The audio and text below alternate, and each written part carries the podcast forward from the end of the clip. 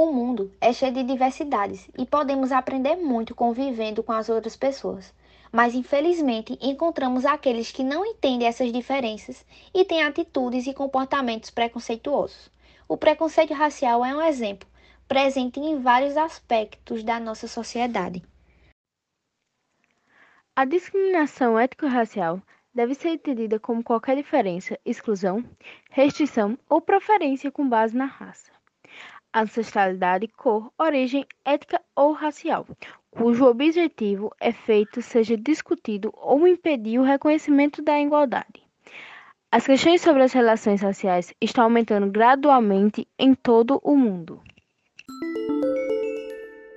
O filme dirigido por George Truman Jr., O ódio que você semeia, traz a trama de um adolescente, Star Carter, que presencia o assassinato do seu melhor amigo, Khalil, que foi morto por um policial branco durante uma abordagem. Após isso, a garota vai enfrentar o dilema entre testemunhar e fazer justiça ao seu amigo ou se calar diante de tudo, por medo da gangue local que Khalil era envolvido.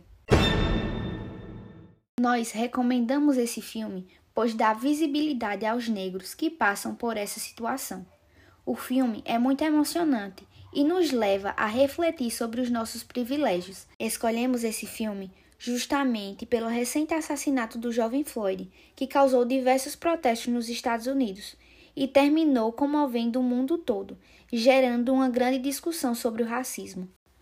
Tanto o caso de Floyd como de Khalil do filme retrata a realidade de milhares de negros que temem por suas vidas a todo momento, até em coisas comuns como ir à rua e sair para o supermercado. No filme, a protagonista Star faz uma pergunta: Como podemos andar desarmados se a nossa negritude é a arma que eles temem? Podemos interpretar tal fala como o fato dessas pessoas serem negras, fazendo com que o povo tenha medo dessas pessoas ou até mesmo ache que elas se tornem um risco para a sociedade fazendo com que ocorra grandes fatalidades desnecessárias pelo fato do racismo. A amiga de Stalili diz a seguinte frase: Todas as vidas importam. E eu queria explicar o porquê essa frase não faz tanto sentido para mim. Bom, é claro que todas as vidas importam, mas a gente está falando de um movimento muito importante que traz confronto a toda a população branca.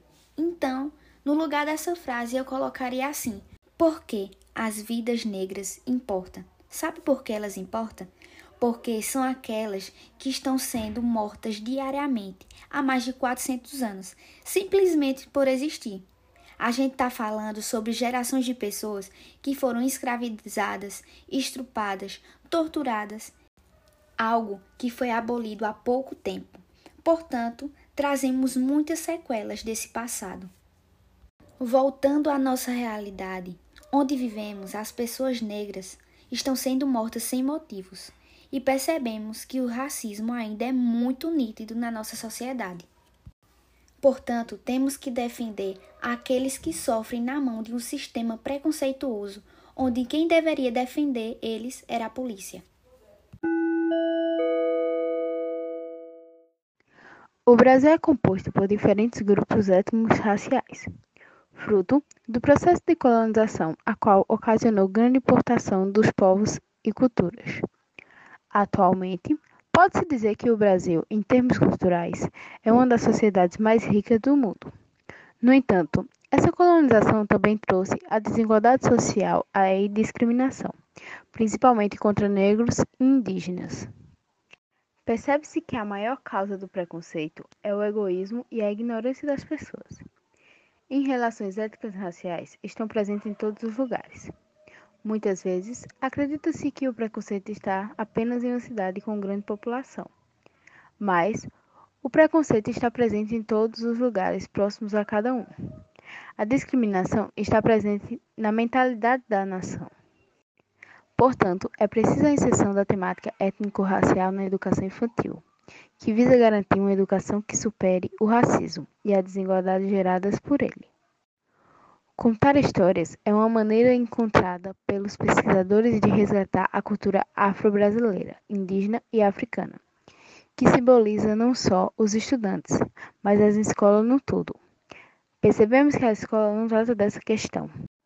As leis 10.639 terceira e a 11.645 sexta, que trazem a obrigatoriedade do ensino em História e Cultura Afro-Brasileira e Indígena nos estabelecimentos de ensino fundamental e do ensino médio, públicos ou privado, do artigo 6º-A, vigora há mais de 10 anos.